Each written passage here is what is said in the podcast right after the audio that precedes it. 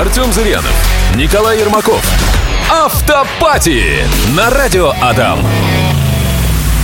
Вопрос от Сергея. Подскажите, пожалуйста, что лучше рассмотреть? 1.6 на механике, Renault Megane, второй рестайлинг 8 года или Kia Cerato, первое поколение, рестайлинг 2008 года?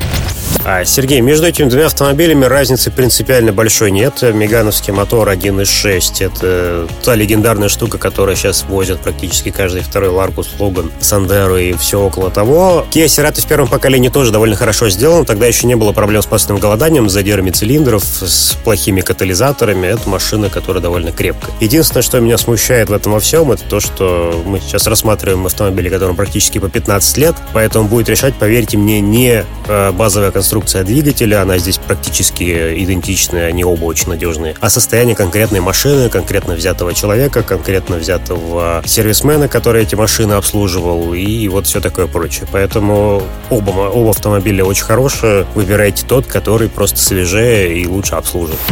Друзья, оставляйте ваши вопросы по автоподбору в группе «Радио Адам ВКонтакте» в разделе «Автопати» и слушайте ответы на них в эфире «Радио Адам». Автопати!